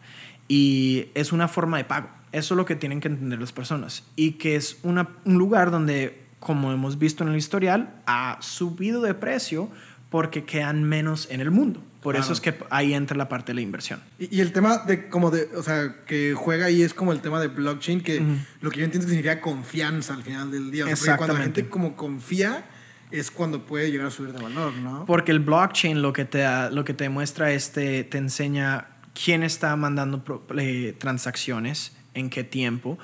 O sea, cómo nosotros podemos ver los registros de nuestro gobierno con el otro gobierno, que usaron el dinero de los taxpayers, en qué tiempo. Pueden falsificar todas estas informaciones. Sí, claro. Pero el blockchain te da algo que se llama transparencia, immu- immutability. Así que lo que se refiere es que tú puedes ver absolutamente todo, compra, venta, transferencia, absolutamente todo lo que está ahí. Eso es el poder del blockchain. Que Y- lo trae Bitcoin. Ok, y, y esa transparencia trae la confianza y es por eso que la gente puede, puede estar segura de que, de que ahí está. Exacto.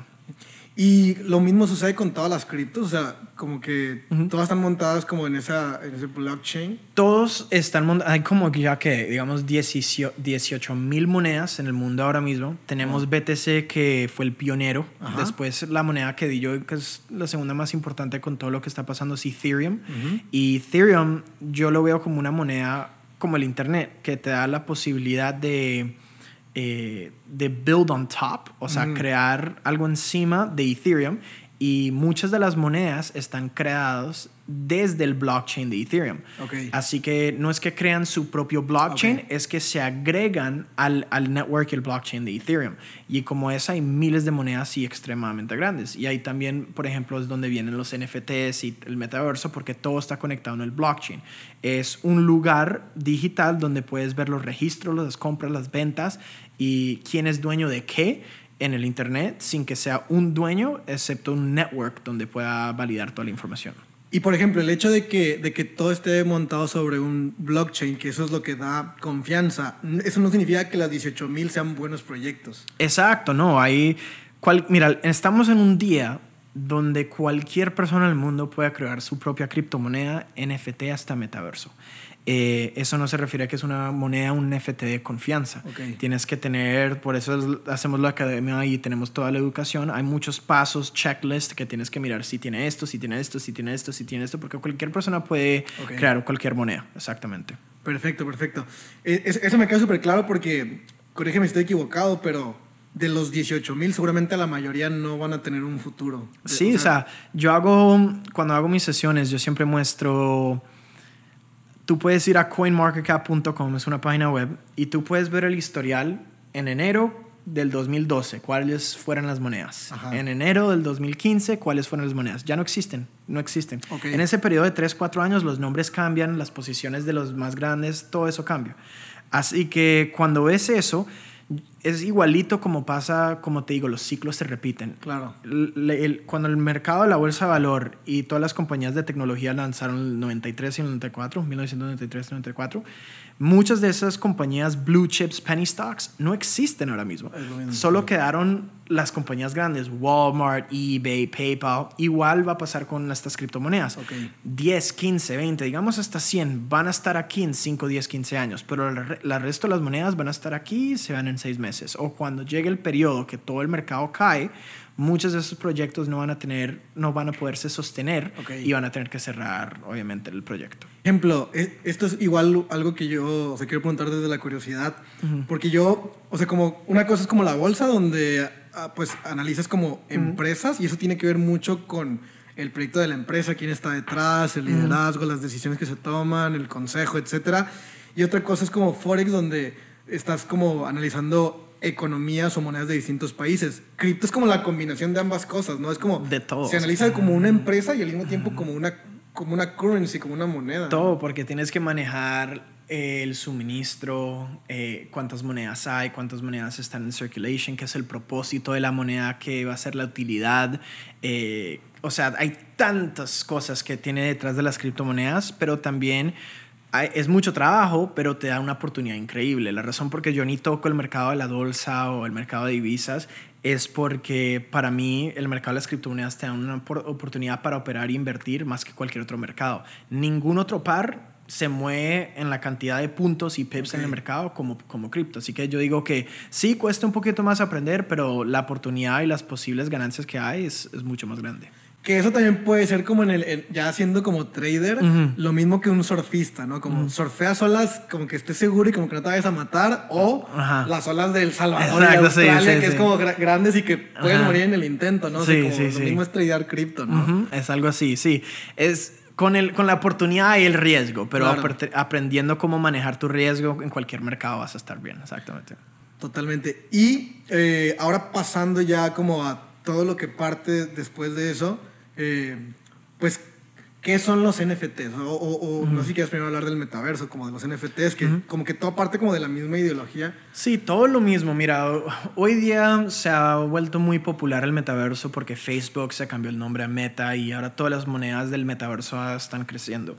Pero han estado aquí ya cinco años, cuatro eh, años. Sobre una misma cripto se puede crear un metaverso atrás de esa cripto. Exactamente. Por ejemplo, tenemos a Decentraland, Sandbox, proyectos que ya llevan tres, cuatro años generando un mundo ficticio en el, en el blockchain, todo digital, como un videojuego. Yo le digo muy, muy fácil entender, es como un videojuego virtual, pero en ese mundo puedes crear un mercado donde puedes tener tu propio negocio en este mundo digital, puedes vender servicios, puedes rentar tu tu, tu, tu, acterio digital, puedes comprar, vender acterios, eh, puedes comenzar una empresa, todas cosas puedes crear en el mundo digital. Y compañías ahora mismo están utilizando eso como maneras de hacer marketing, como maneras de crecer sus negocios en estos mundos digitales.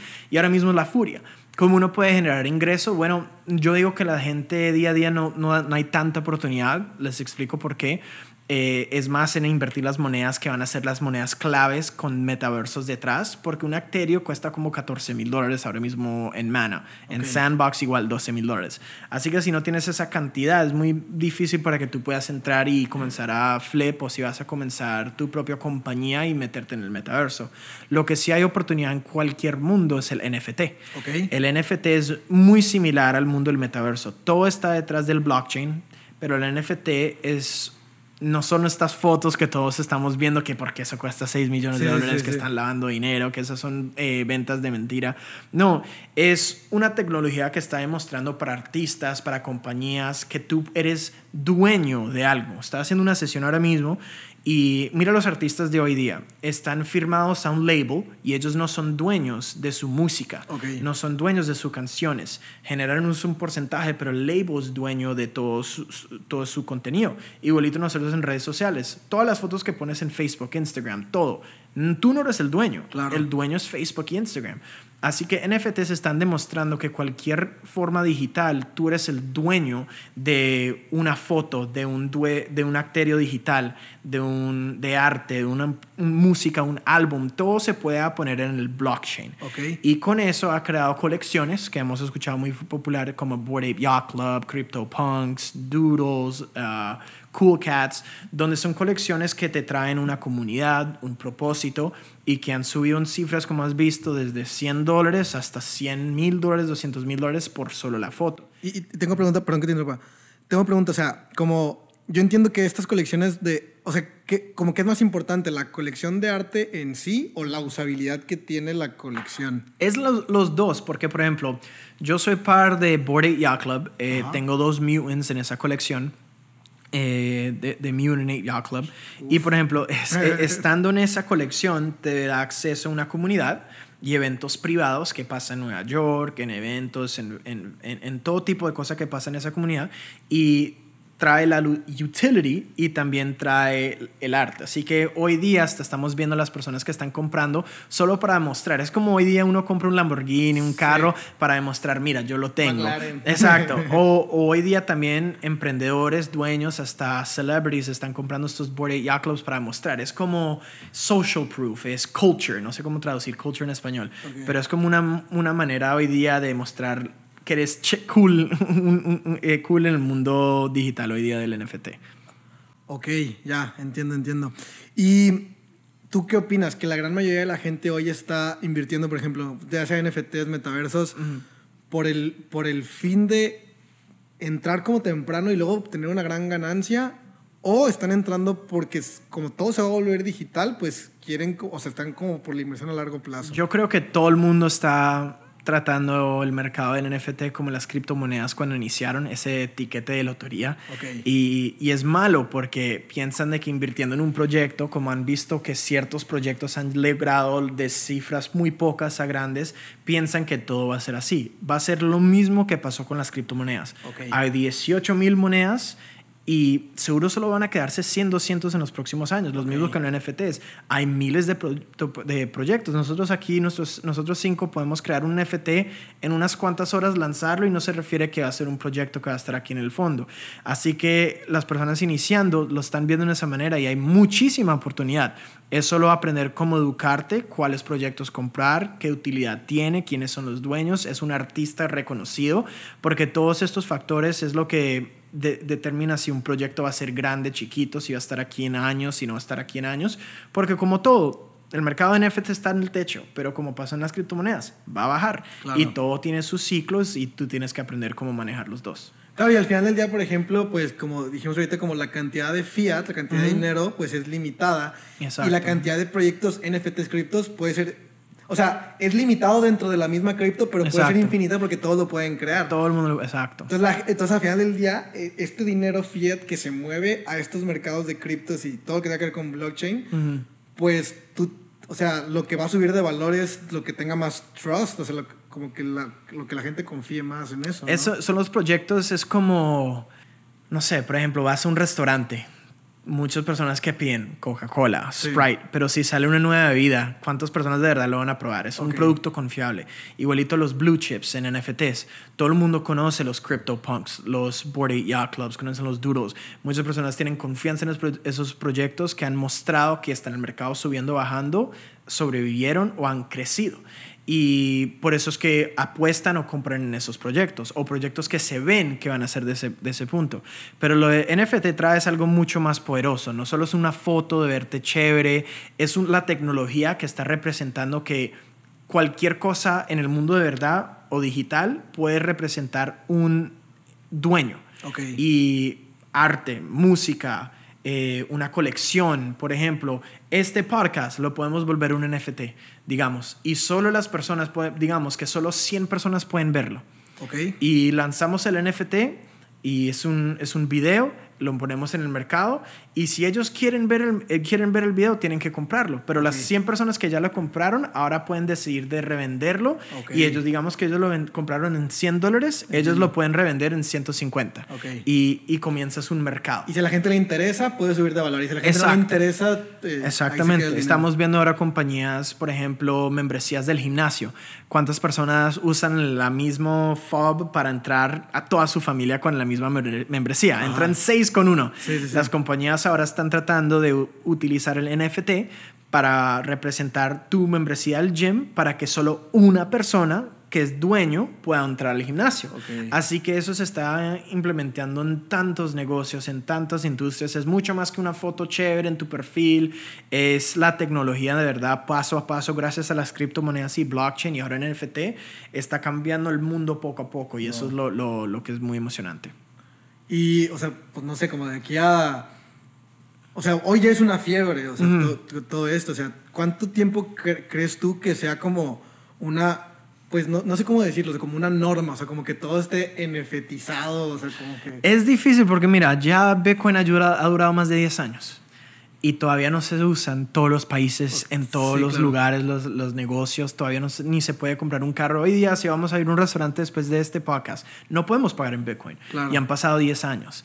Yo creo que este periodo Ok, de, de la, tecnología, que- la tecnología que las personas adopted y lo utilicen, yo creo que puede durar otros 20 años, 10 años, hasta que las personas totalmente todo. Pero no se refiere de que las personas, compañías, ciertas compañías ya comiencen a usarlo. Por ejemplo, El Salvador ya lo utiliza BTC, están diciendo que México es posible, estamos viendo ahora países en Europa, pero tú no vas ahora mismo a cualquier lugar y aceptan BTC y Ethereum por XRP y menos NFTs. NFTs es completamente nuevo y estamos como en el mismo estigma de cuando BTC estaba en el 2017, que ah, BTC se usa para lavar dinero, eso es falso, eso es para esconder y para comprar eh, cosas que no se deben comprar en internet. Y ahora que es la misma conversación en NFTs, ah, eso es para lavar dinero, es para hacer esto, es para hacer esto. Y lo que NFT, NFT representa es la tecnología. Y poco a poco vamos a ver compañías, gobiernos, personas demostrar qué es el poder y así poco a poco vemos empresas y el mundo crecer con eso. Wow, qué duro, o sea, qué duro. O sea, a, como yo lo veo ahorita, pues en los últimos años, en el último par de años ha cambiado demasiado, demasiado, demasiado, todo. Y también creo que puede seguir como saliendo algo nuevo todo el tiempo por, claro. por el tema del blog. O sea, yo en blockchain veo como posibilidades infinitas. No, o sea, como las películas Ready Player One con los headsets es muy posible vivir en los próximos 10 años, vivir en un mundo virtual, donde las sensaciones y todo, todo conectado al blockchain y las criptomonedas y en este mundo digital solo puedes pagar, por ejemplo, con BTC y puedas ver tus NFTs. Hay tantas posibilidades para negocios, compañías y especialmente en este mundo de la pandemia que pasamos, muchas personas no quieren salir de la casa y como han pasado las cosas, pueden entrar en un mundo digital y pueden compartir con sus amigos y crear experiencias y memorias. Hay tantas cosas que pueden pasar, sí, es muy, muy emocionante, pero es un poco, también un poquito miedoso con todo lo que viene. No, pues yo creo que aquí nos podemos pasar tres horas hablando como de NFTs y metaversos y como de todas las posibilidades que se pueden extender.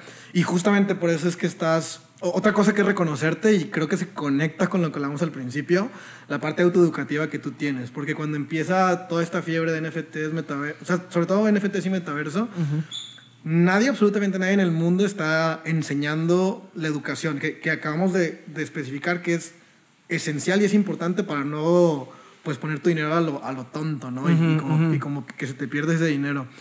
Y mm, nadie en el mundo lo está haciendo y tú por tu nivel autoeducativo de como explorar las distintas posibilidades que se puede hacer con esto, ya ahora yo creo que eres una de las pocas personas en el mundo enseñando de forma profesional todo esto, ¿no? Sí, eso, por ejemplo, todo comienza como comenzamos hablando del colegio y fútbol americano y, es algo que si me apasiona, si es algo que quiero hacer y es como en mi sangre de solo ser de esa manera para aplicar y aprender y después compartir. Totalmente. Y además, yo también lo que siento es que no dimensionamos la cantidad de dinero que incluso eso nos puede llevar a, ganar, ¿no? O sea, como que, como que hoy nuestro contexto está como que, ah, pues tanto, y tanto ya es mucho. Pero como esto es algo que pues revoluciona el mundo y como que sale de todos los esquemas, creo que ni siquiera sabemos a ciencia cierta cuánto podemos llegar a ganar. Con esas habilidades y como infantil es el mercado de las criptomonedas, metaverso, NFTs, hay mucha oportunidad. O sea, es como el ejemplo que te di en el 2017 lo que se pudo convertir. Hay personas que yo conozco que compraron los NFTs correctos en su tiempo y han generado y, o sea, cifras impresionantes. Y con eso va a haber historias en el metaverso y las nuevas industrias que ni sabemos que van a salir. Así que sí, es muy emocionante. Wow, increíble, bro. Creo que esto ha sido una de las entrevistas técnicas favoritas de, que, que, hemos tenido acá creo que se ha añadido muchísimo valor y sobre todo pues explicó acerca de todas esas tecnologías, eh, pero definitivamente, o sea, como con esta información, eso no es suficiente ni para empezar, ¿no? O sea, uno tiene que definitivamente... Hay mucho, es mucho. Claro, buscar la educación y, y, y, ser muy intencional además con todo eso para realmente tener una oportunidad con todas estas tecnologías digitales emergentes, ¿cierto? Sí, uno tiene que de verdad tener la educación correcta porque hasta aprendiendo y pensando que es la educación correcta en YouTube. O sea, tú de verdad tienes, tienes que verificar que las personas que estás aprendiendo tienen los resultados y saben lo que están diciendo, porque la información de trading hay mucho en YouTube, hay miles de videos, pero no se refiere que es la información correcta para que puedas ver los resultados. Eh, así que hasta hay, hay theories que ni entran lo que hacen los bancos en YouTube, pero la verdad es la educación correcta, un mentor, un equipo, una comunidad que te pueda enseñar lo que tú quieras aprender, como aquí Scripto, por ejemplo, o, o crecer redes de mercadeos. Muy importante en qué círculo estás y de quién aprendes, 100%. Totalmente. Wow, muchísimas gracias por, por esta entrevista, de verdad. Yo he aprendido muchísimo, estoy seguro que toda la gente que está escuchando va a tomar muchísimo valor, va a aprender muchísimo. Yo no, no tengo la menor duda de que esto va a hacer que alguien que lo escuche, que ya tenga noción del tema, ahora se profesionalice más para estudiar. Y que alguien que nunca había escuchado hablar acerca como de esto y de que se podía hacer como una gran oportunidad, ahora gracias a esta información, pues va a decidir empezar y eso pues es demasiado importante por la trascendencia que estamos teniendo en eso, ¿no? Te, te agradezco muchísimo por toda esta información, por tu tiempo, por todo este valor que nos has dado. Y ya solo finalmente, eh, mira, actualmente nos están viendo muchas personas que tienen mindset de 3%, que saben que van a llegar a ser algo grande y van a cambiar su estilo de vida y ayudar a mucha gente a impactar a, los demás, pero hoy tienen un resultado del 97% porque van empezando, por circunstancias, por que todavía no creen en sí mismas, etcétera. Y esas personas el día de hoy quizá están eh, quemando cuentas. Quizá están vendiendo en bajos o se invirtieron en criptos y están vendiendo en bajos y están perdiendo plata. Y están desesperados. Y tú has, y tú has justamente estado ahí como en ese valle de desesperación y, y, y supiste pues no solo aguantar, sino seguir persistente y seguirte educando. Y el día de hoy ya tienes un estilo de vida impresionante, totalmente generado gracias a estas habilidades.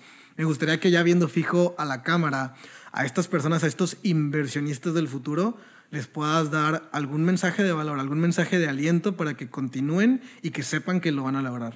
Yo digo que es difícil entender lo que voy a compartir, que, pero que no se enfoquen de una en el resultado inicial. Eh, porque se pueden frenar la bendición que viene. Por ejemplo, si yo hubiera parado con los seis amigos que estaban en mi, en mi sala o en la reunión y no firmaron, nunca hubiera llegado a este mundo de redes de mercadeo. Si hubiera quemado esas cuentas y nunca aprendiendo y siendo persistente aprendiendo el material, nunca habrá llegado a estas cifras que estoy haciendo en trading.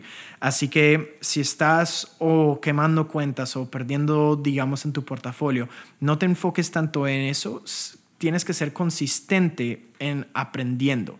Y eh, dos cosas, no es solo una habilidad, pero también la mentalidad.